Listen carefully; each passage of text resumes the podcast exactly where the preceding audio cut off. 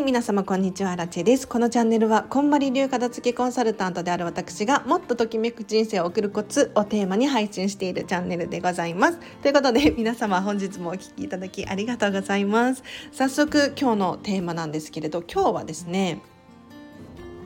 行動力を上げる秘密を2つお伝えしようと思います。はい。これ今日こんまり関係ないんですけれど私アラチ自身が行動力あるよね、まあ、こんまり界隈でも結構言われるしあとは今までね生きていた中でもどうしてそんなに動けるのっていうふうに言われることが多くあったので私自身そんなふうには思ってないんだけれどこの2つが結構重要だよねっていうものがありますので紹介させてください。でまずポイント1つ目なんですけれどもうこれはですね宣言をするです皆さんやっぱり何かやりたいなとか欲しいなとか行動したいっていうふうに気持ちがあったとしても、まあ、私も少なからずあるんですが家族の目だったりとか、まあ、世間体だったりとかを気にして行動できなかったりあとお金の問題とかもあるかもしれないんですけれどなかなか行動できない時ありますよね。私もこのスタンド FM を始めるのにあたって多分1年くらいかな躊躇してた時期があるんですよ。いや私なんかが喋ってもみたいなね思っていたんですけれどこれどうやって行動に移すことができたのかっていうと宣言をするっていうのがかなり大事です家族に伝える友達に伝えるもしくはブログだったりとか発信するっていうのもありだと思うんですけれど私はこれをやりますっていうのを宣言してみると結構、まあ、誰が誰も見てないかもしれないけれど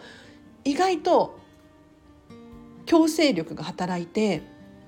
そうせざるを得ない環境に身を置くことができるんですよね。なのでぜひねちょっとなかなか一人じゃ頑張れないのよっていう方がいらっしゃったらこのスタンド FM でもいいですしコメントをするだったりとか私荒地さんの放送を聞いて片付けをしますみたいな 宣言をしていただけると結構頑張れるんじゃなかろうかと思います。で今度ポイント2つ目ですねもうこれはもうねそんなこと言わないでよって言われるかもしれないんですけれどこのパワーはめちゃめちゃすごいので是非参考にしてほしいなと思うんですがお金を払うです。お金を払う。もうこれだこれに関してはものすごいパワーがあるのでちょっと本当に大事に使ってほしいなと思うんですけれどお金を払うことによって行動力って爆上がりするんですよ。例えばなんですが私で言うとこんまり流片付けコンサルタントになりたいな。って思ってたんです。で思ってるのと実際行動するのってどこに差があるのかっていうともう申し込むっていうところだったりとかお金を払うっていうところに結構影響が影響力が強いものなんじゃなかろうかと思っていてお金を払うとどんな現象が起こるかっていうと期限が決まっていたりとかもう明確に誰かが一緒にいるとか仲間がいるとか片付けコンサルタントにね勉強するなるってなった時にはもう本当に同期の目とかもあるので頑張らざるを得ないんですよ。これってもう宣言をするのと同じもしくはそれ以上の効果があって人って元を取ろうとする生き物なんですよね。例えばディズニーランドディズニーシーに行くってなったらチケット代を払うじゃないですか。で中に入ったら今度お土産も買わなきゃいけないしレストランで食事もしなければならない。まあ、いろいろとお金を使うわけですよ。せっかく行くんだったらもう楽しまなきゃ損じゃないですか。そんな中何にも行動をしない人なんていないですよね。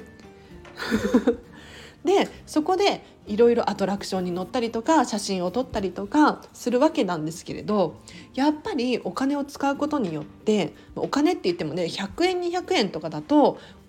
あまり効果がなくってどうせ100円だからポイってねしちゃう場合もあります。もちろん。そうじゃなくて結構痛い金額を払うことによってもうやるしかないな。英語の勉強をするってなった時も無料の英語コンテンツいろいろありますよ。そうじゃなくって実際にも外国に行っちゃうとかもうそうするとやらざるを得ないしなんならお金払っちゃってるからやらないともう圧倒的に もったいないんですよね。何したのっていう感じになってしまうのでお金無駄にするわけにもいかないので是非ちょっと今日はこのポイント2つですね宣言をしてみるっていうのとお金を使うっていうのをちょっと参考にしてみてほしいなと思います。以上です。あのね ちょっと雑談なんですけれど私も100%これができるわけじゃないんですよ正直。だけどなぜか行動力があるっていうふうに思われてしまっているんですよね。もう自分でもびっくりするんですがあの本当にやりたいと思うことに関してはとことんできているななんて思います。例えばこのスタンド FM ももうすぐ1年半くらいになるんですが続けられていますよね。なんでそんな行動力があるのなんて思われるんですけれど究極のところ好きっていう好きっていう感情が すっごく大事なんです。でそうじゃないものなんとなくこう周りが言うからとか例えば英語の勉強もそうですが本当に必要に迫られればやらざるを得ないんですよね外国に行くだったりとか。でも日本で生きてて日本人で別に支障がない場合英語のスキルはあった方がいいかもしれないんですけれど別になくても生きていけるわけじゃないですか。だからもう好きこそものの上手なれじゃないけれどあの必要に迫られればやるし好きならやるし。